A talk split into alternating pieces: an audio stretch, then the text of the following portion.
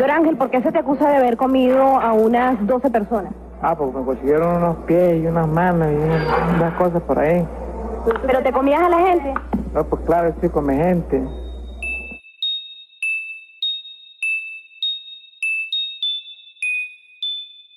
Estás escuchando Perfil Criminal con Tania Mino.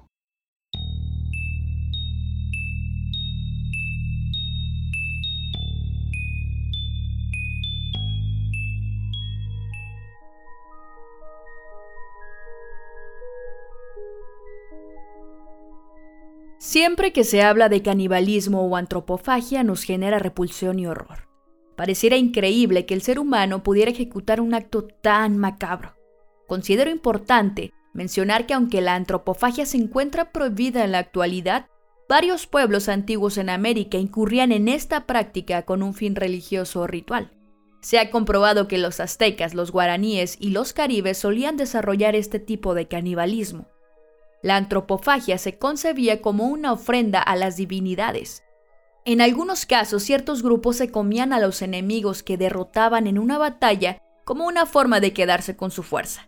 Desde la psicología se ha explicado que la antropofagia podía estar vinculada a una intención de dominación, y en las últimas décadas se han registrado casos aislados de antropofagia. Por lo general se vinculan a sujetos con desequilibrios mentales, aunque algunos también apelan a la antropofagia como método de supervivencia en algunas situaciones extremas. De hecho, privar de la vida a una persona es un crimen y comérsela es un acto repugnante, mientras que matar a un animal es un derecho y comérselo una necesidad. Es normal sentir un profundo asco al pensar tan solo por un segundo en una persona comiendo carne humana, pero también está la contraparte que te genera curiosidad del por qué lo hizo. Precisamente, hoy les traigo el caso de antropofagia más conocido en América Latina, el caso de Doráncel Vargas Gómez, el comegente. Bienvenidos al episodio número 13 de Perfil Criminal.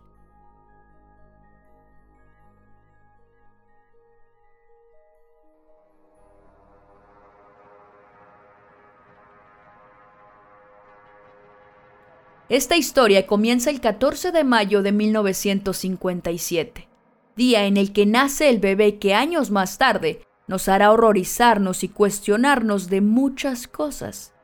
Como la mayoría de los asesinos seriales latinoamericanos, Dorángel o Doráncel Vargas Gómez nace bajo el seno de una familia de escasos recursos en la población de Caño Zancudo, Venezuela. Conocido como el Comegente, es considerado el primer y mayor asesino serial reconocido de la historia venezolana.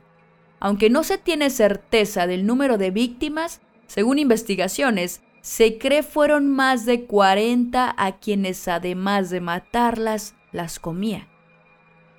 La familia de Dorancel se dedicaba a la agricultura. Eran 10 hermanos y la vida no les sonreía económicamente.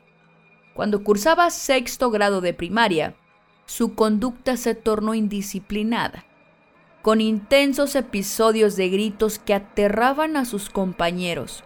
No ponía atención en clase y siempre estaba distraído. Pero cuando el profesor de Vargas mandó a llamar a su papá, este no le tomó importancia. Justificó su comportamiento como simples travesuras, nada que unos cintarazos no pudieran arreglar pero en realidad serían las primeras señales del trastorno paranoide de Vargas. Según sus testimonios, eran demonios y espíritus que le hablaban, y desde ahí su conducta se tornaba violenta en situaciones aleatorias. Precisamente, un día mientras caminaba por el monte con su hermano Manolo, pues cazaban pájaros, Doráncel comenzó a pelear con unos supuestos espíritus que lo atacaban. Déjenme en paz, espíritus malparidos. Manolo, ¿qué no los ves? Ayúdame, carajo. Gritaba Vargas mientras lanzaba piedras imparablemente. Su hermano no veía nada, situación que realmente lo asombró, pero sobre todo lo asustó. Tiempo más tarde, enojado, intentó atacar a otro de sus hermanos con un machete. justificando el acto al decir que era una de las voces que lo acechaban. Después de una serie de malas conductas, fue expulsado de la escuela cuando tenía 11 años. Al dejar los estudios, se dedicó a trabajar como agricultor y ganadero.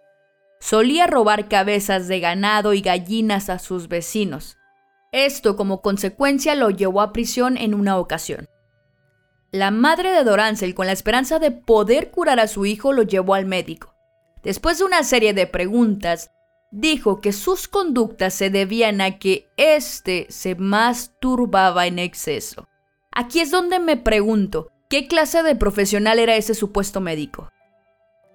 Toda la familia se enteró del falso diagnóstico y las burlas no faltaron. Manolo, en un acto de solidaridad con su hermano, en compañía de un primo lo llevaron a beber y en secreto le contrataron a una sexo servidora.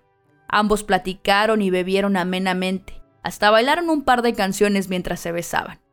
Después de un rato la mujer lo llevó a una habitación. Ya había transcurrido más de una hora cuando vieron salir a la mujer despeinada y con la mirada perdida. Les cobró y reclamó por el comportamiento de Vargas, alegando que era un peligro debido a que casi la mataba a golpes, y en efecto, la había golpeado fuertemente. A medida que Dorancel crecía, sus episodios de locura también, hasta que llegó el punto en que convivir con él se volvió algo insoportable. Una tarde cualquiera del año 1985, durante la comida, la madre de Vargas le servía sus alimentos.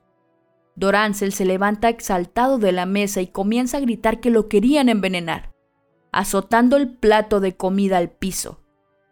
Sale corriendo hacia la calle con un machete afilado en mano Enfurecido grita que nadie pasará por ahí y los vecinos lo miran sorprendidos.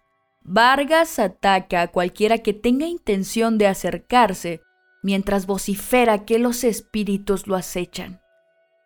Su madre se encontraba sola en la casa, así que optó por llamar a la policía.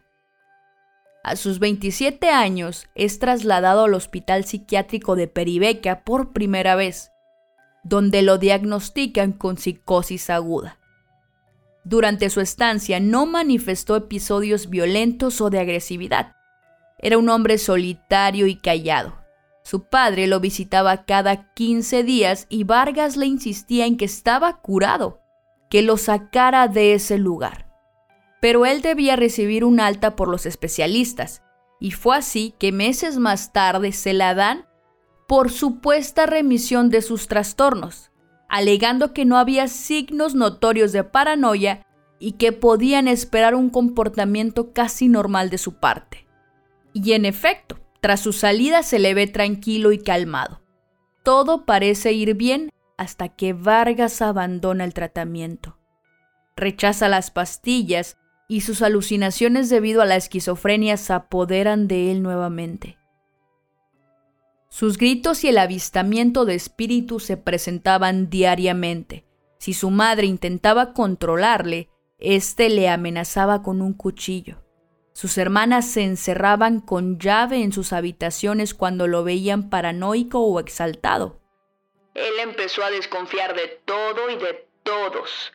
Consideraba enemigos a todos a su alrededor. Hasta que tomó la decisión de irse de su casa. Se fue a la ciudad de Valencia y allí obtuvo trabajo de vigilante. Por su empleo portaba un arma, mas nunca provocó algún problema con ella.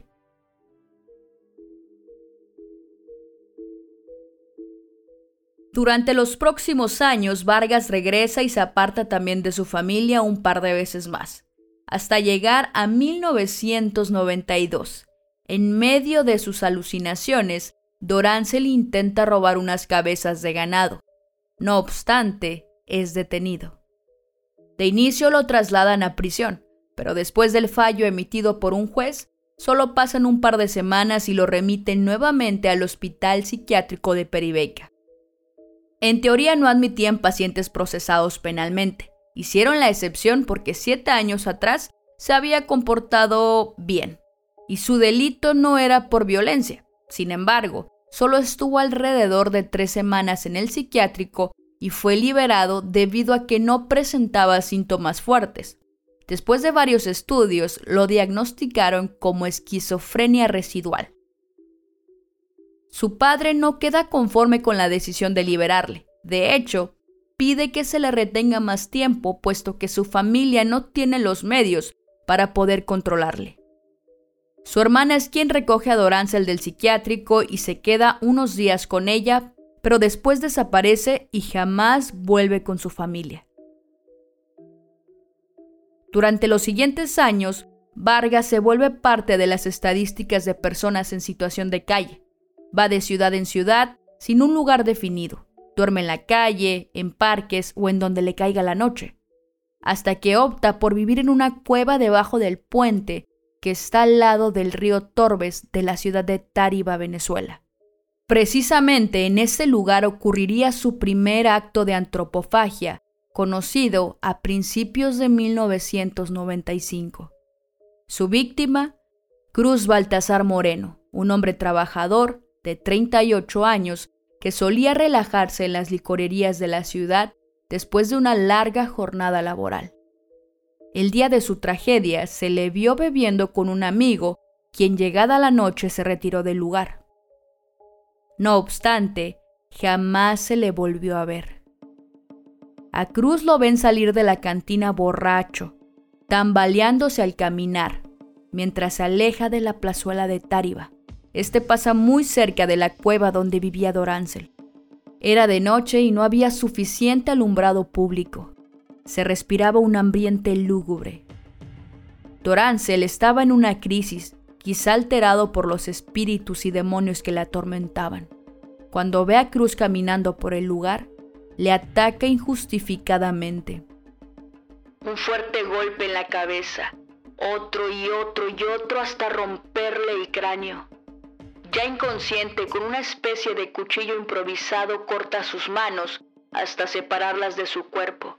Le corta los pies, la cabeza, le extirpa los genitales y ejecuta un sangriento desmembramiento. Desecha sus vísceras y parte de las extremidades, pies, manos y cabeza. El resto de la carne la envuelve para alimentarse en los próximos días.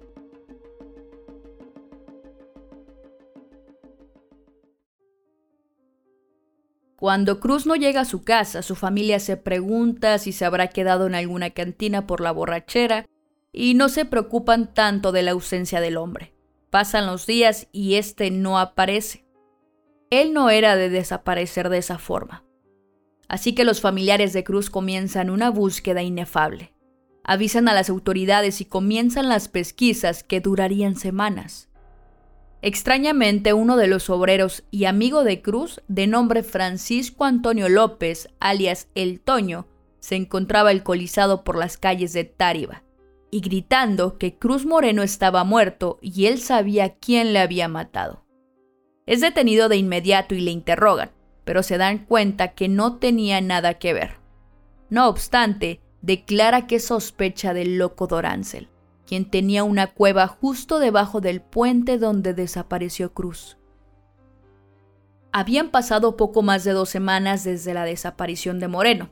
Durante la mañana del 7 de febrero de 1995, dos obreros caminan entre la maleza del río Torbes y uno de ellos se sorprende ante lo que acaba de ver, unas manos en estado de descomposición.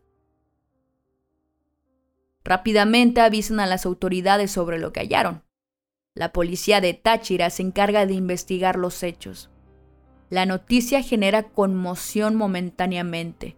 Identifican los restos de Cruz y también señalan a Vargas como el principal sospechoso. Y en efecto, al hurgar en su cueva, logran encontrar trozos de carne humana en descomposición, algunos huesos y objetos afilados que terminaron de incriminar a Dorancel. Por su esquizofrenia se le debió internar en un instituto de rehabilitación psiquiátrica. No obstante, esto no ocurrió ya que en el lugar donde ya la habían recibido con anterioridad en 1992 y 1985, no tenían los recursos ni medios necesarios para salvaguardar la integridad de los demás pacientes ante las conductas violentas que pudiera desencadenar en Dorancel. En aquel entonces no existía en prisión un anexo específico para enfermos mentales o algún lugar donde se le pudiese dar tratamiento a los criminales con trastornos psiquiátricos. En mayo de 1995 se ejecutó el auto de formal prisión y el 8 de octubre tuvo que ser enviado a la prisión de Santa Fe. Su estancia en la cárcel fue casi como la de cualquier otro recluso, sin contar con las alucinaciones constantes y los gritos en la madrugada por sus peleas ficticias con los demonios que le atacaban robándole su estabilidad. Sin embargo, esos comportamientos se fueron menguando. Casi dos años después, el 13 de julio de 1997, lo liberaron, ya que según se había curado y no representaba un peligro para la sociedad. En mes y medio de tratamiento él se recuperó. ¿Qué llama usted que se recuperó? O sea, bueno, que se estaba en condiciones normales. O sea, él no tenía, no hizo evidencia de ningún signo patológico, ni de personalización, ni mucho menos, entonces pues fue dado de alta. Posteriormente se trasladó a la ciudad de Tariba en el estado de Táchira, donde continuó con su vida aparentemente tranquila como indigente, sin que nadie se molestara en seguirle la pista. Pero Vargas volvería a comer. Y desde entonces comienza una historia que se volvería aún más trágica, con una incontable cantidad de víctimas. Se cree que cometió los crímenes entre noviembre de 1998 y enero de 1999, momento en el que las familias notificaron a la policía la desaparición de los fallecidos. La forma en que cazaba a sus víctimas era con un tubo en forma de lanza. Los descuartizaba, posteriormente guardaba las partes que se comería para cocinarlas con hierbas, siempre les daba una cocción. Tenía una cocina improvisada debajo del puente, con un montón de piedras y una cacerola. Como no tenía refrigerador para guardar la carne, se cree que mataba una media de dos personas por semana para que ésta se conservara en un buen estado.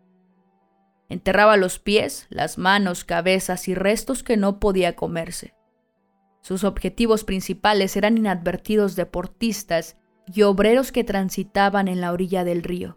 No comía mujeres ni a niños solía alimentar a sus futuras víctimas con la carne de sus víctimas anteriores. A quienes se rehusaban a comer, les mutilaba los dedos como una especie de tortura por su falta.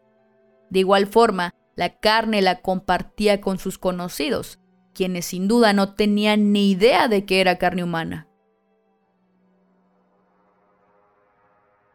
El 9 de febrero de 1999, Antonio López Guerrero, el amigo de Cruz que había denunciado a Dorancel en 1995, pasó de salir de una cantina a su olla y se cometió el acto de antropofagia más repulsivo que puedan imaginar. Toño caminaba bajo el puente cuando se encontró con Dorancel. Este le golpeó fuertemente la cabeza con un tubo de metal. Fue tan contundente que le fracturó el cráneo provocando que la masa encefálica saliera. Después, Vargas le corta la cabeza y comienza a cercenar sus extremidades, desechando sus partes menos favoritas como si fuesen eso, simples desechos, y guardando las que le servirían de alimento durante un par de días. Entrar en detalles de cómo asesinó y desmembró a cada una de sus víctimas sería demasiado explícito. Algunas de las víctimas reconocidas, además de Cruz Moreno y Antonio López, serían Luis Vivas y Pedro Antonio Boada, quien de hecho era su compañero de vivienda y tiempo atrás había sido su compañero en prisión. Vargas mencionó que tenía la percepción de que Pedro era una persona muy buena, y que por ello su carne debía estar muy sabrosa.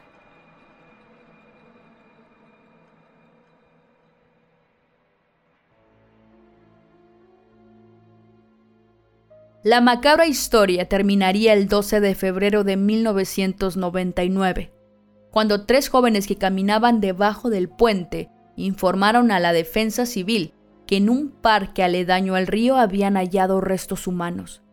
Tras un rastreo, cuerpos policiales localizaron los restos de seis personas que habían sido reportadas como desaparecidas entre noviembre de 1998 y enero de 1999.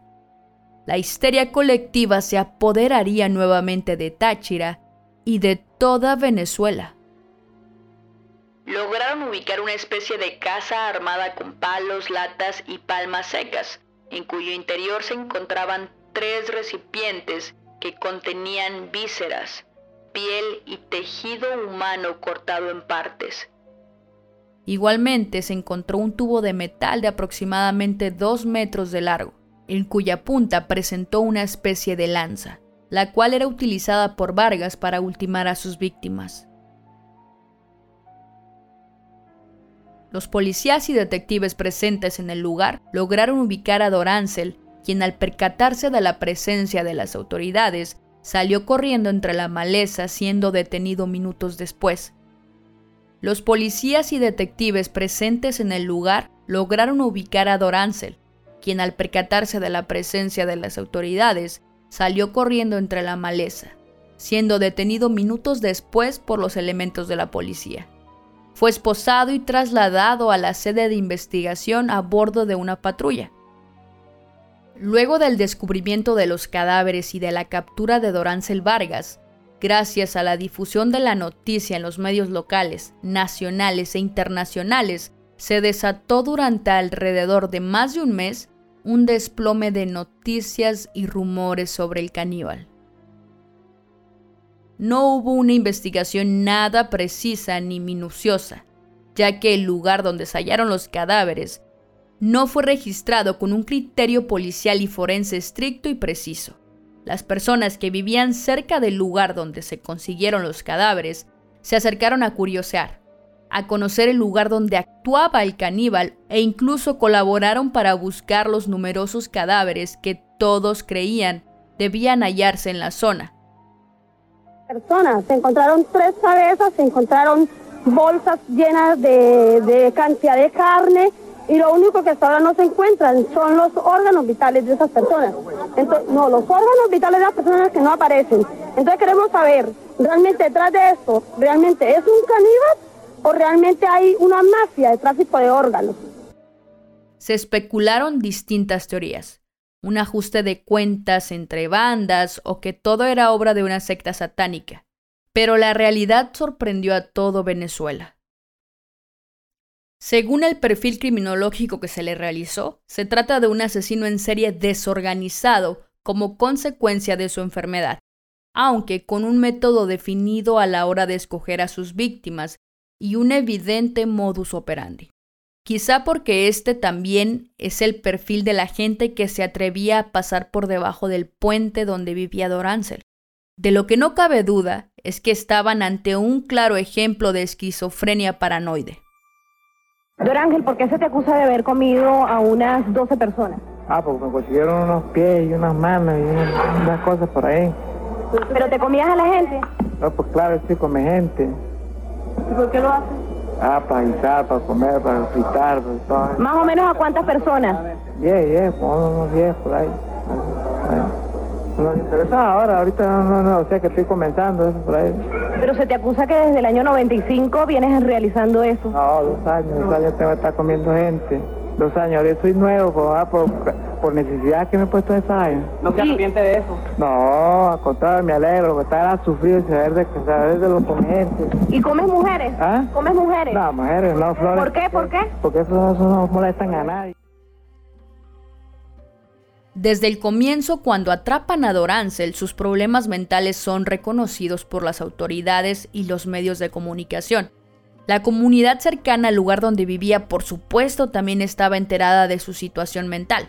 Los periodistas no se hacen esperar y le hacen varias entrevistas donde se nota su dificultad para hablar de manera coherente y para seguir las preguntas de los periodistas. ¿Qué piensa usted? Yo no, yo me siento, no, o sea, yo, yo me siento loco en un sentido al contrario, mí me siento eso, que me hace falta comer gente, por lo menos. un ejemplo, comer gente, porque ya tú sabes cómo es la cosa, las cosas son normales, ahora independiente, independiente, todo independiente, hacer todo lo que le provoque a uno y más nada. Porque yo que creía que te, por lo menos tú que por lo abarrado o algo, cualquier cosa no, no, es algo normal, es diferente todo. No es, lo legal, pues, no pues. Durante el examen mental que se le practicó, no experimentó ningún arrepentimiento y justificaba el hecho porque decía que tenía hambre. Presentaba una nula conciencia de enfermedad mental. Constató con gran frialdad los actos de canibalismo y manifestó que los malos espíritus lo llevaban a matar humanos. ¿Usted cree que hacía algo malo o eso no es malo? Al contrario, yo creo que para ellos es un bien para ellos porque a tenerlo en el estómago, ¿qué vamos a hacer? Tienen que sentirse o menos alegres o algo, cualquier cosa. ¿Y esas víctimas cuando estaban, usted las tenía sin poderse defender, no le pedían eh, piedad, que no las matara? ¿Usted no le daba lástima eso? Pero yo les decía también que cómo va esas cosas y tal, que si yo y qué de mí, ah, y cómo tú me crees ese, ese, sentido, no, olvídalo, olvídalo, soy una persona, yo soy, yo que te quiero llevar a ti, yo te quiero a ti, no, me ¿qué quieres, ¿verdad? ¿Quieres comer carne? ¿Quieres vestir? ¿Quieres cambiarse la ropa? ¿Quieres bañarse? ¿Quieres traerse el pelo? ¿Quieres eh, tal y qué sé yo? ¿Qué vas a hacer? ¿Qué necesitas? Llevártelo a ti. Yo soy tu amigo. ¿Usted le decía eso a las víctimas? Sí, sí. No se asuste, estás conmigo. ¿Qué tal así? ¿Por qué usted le quitaba la vida a otros? Para estar, para comer, para vivir, para sentirme bien de la salud. Cuando uno se come a otra persona, le hace falta, No duerme, no, no, puede vivir, no puede comer, se pasa un mal. Hubo un mal manejo de la situación por parte de las autoridades civiles y policiales, denotando la imposibilidad de que el sistema de justicia y el sistema de salud pudiese manejar la situación de un enfermo mental peligroso como Vargas. ¿Usted es un asesino? ¿Ah? Yo sí. Yo sí. Yo sí, bueno, bueno, yo soy un asesino, pero no quisiera que nadie nos, ya te digo, lo que estoy, lo que estoy pensando ahora es hueco, tirar pala, tirar pico, barretón, abrir, abrir huecos, hacer una boda, ¿Para qué, señor Dorange? Para enterrar. ¿A quién? A los que me vaya a comer, guardarlos. ¿Guardarlos? Guardarlos dentro de la tierra. Dorancel entró en el imaginario colectivo venezolano como un siniestro y peligroso personaje de cuento para no dormir, con el que se aterrorizaba a los niños.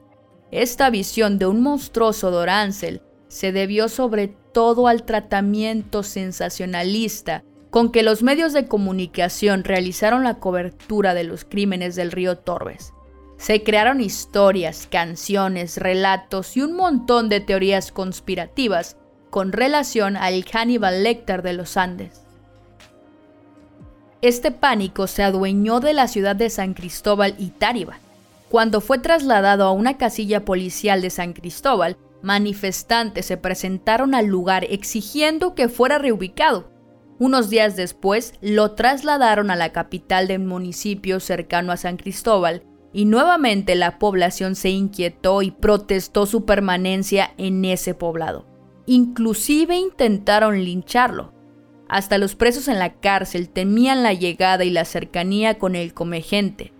El director de la institución psiquiátrica, que debió recibirlo luego del dictamen del tribunal en Peribeca, se pronunció en contra de la idea, alegando que no tenían la capacidad para la reclusión de un criminal tan peligroso. Finalmente se decidió enviarlo a un anexo psiquiátrico de la cárcel de San Juan de los Morros. Curiosamente, tampoco fue aceptado en esa institución. Al final de cuentas es trasladado a la prisión, un recinto donde hay presos comunes sin ningún tipo de tratamiento.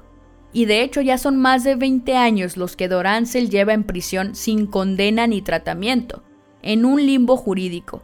Debido a su enfermedad mental no le pueden juzgar y la inexistencia de cárceles para personas con trastornos mentales en Venezuela, y de un compromiso de su familia de responsabilizarse y garantizarle seguridad y atención médica, le obligan a permanecer en esa celda. Esto pese a una sentencia en 2010 donde reconocían que este no era el mejor lugar para Vargas, pues era inimputable, pero consideraron que era lo más conveniente tanto para su resguardo e integridad como la de terceros. Una celda en la que prefiere dormir en el suelo, como hacía bajo el puente Libertador, y en la que su única esperanza es que pasen los días sin que sus espíritus y sus muertos se le aparezcan para perturbar su tranquilidad. ¿Nombre y apellido? ¿Cuántos años tiene? Tengo. Nací en 1956. 1956. ¿Por qué usted 14 de está... ¿Perdón? Sí, el 14 de mayo. ¿Por qué está detenido en Politáchira? No, por nada, a mí me reclutan así. ¿Lo reclutan? Eh, ¿Le gusta, se siente cómodo aquí? No, hombre, aquí, antes sí, pero ya no, ya lo que me, me quiero es ir. Sí, ¿qué va a hacer si sale en libertad? Trabajar, trabajar, ¿Trabajar de qué? trabajar de lo que salga, ¿Qué le gustaría? ¿En qué le gustaría trabajar? de lo que salga. ¿Sí? Sí. Lavando carro, eh, limpiando, pintando. ¿Qué le gustaría? Pintar, ¿Ah? pintar. Pintar. ¿Usted es feliz, Dorán? Sí, yo sé. ¿Usted es Dorán?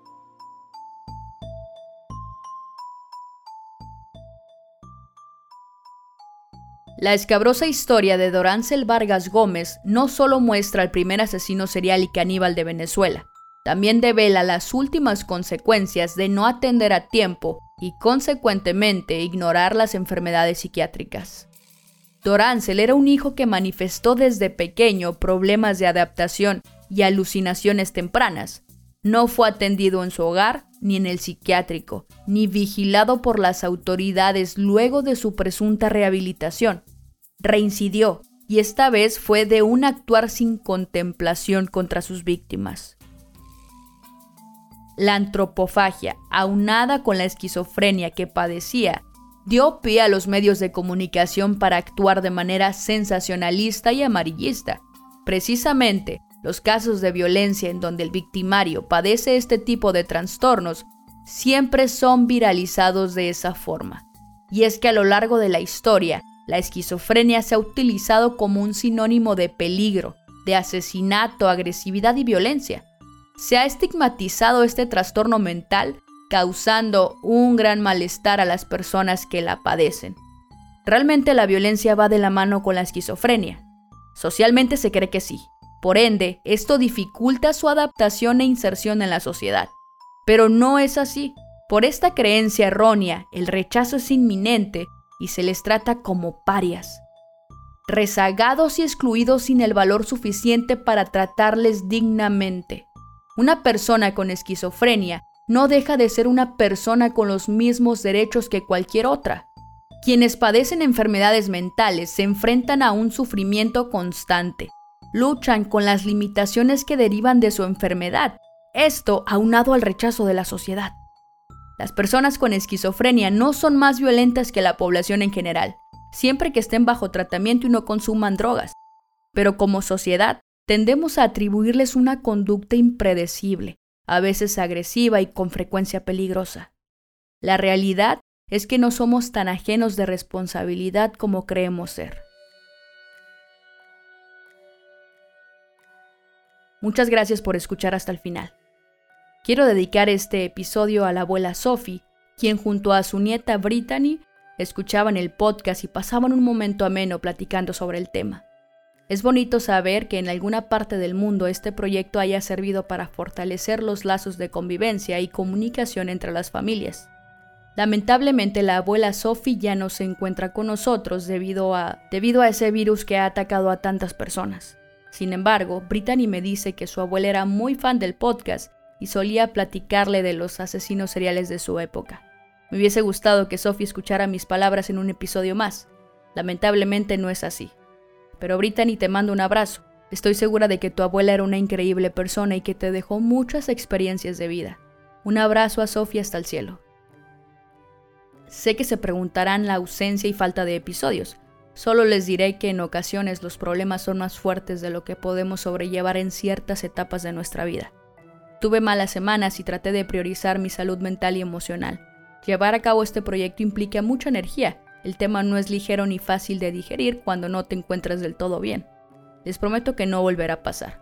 Perfil criminal da para mucho rato más. Agradezco infinitamente su paciencia, sus mensajes de aliento y motivación. No creí que esta comunidad fuera tan grande y si les soy sincera, sus mensajes y palabras realmente me ayudaron y motivaron mucho. Así que, gracias.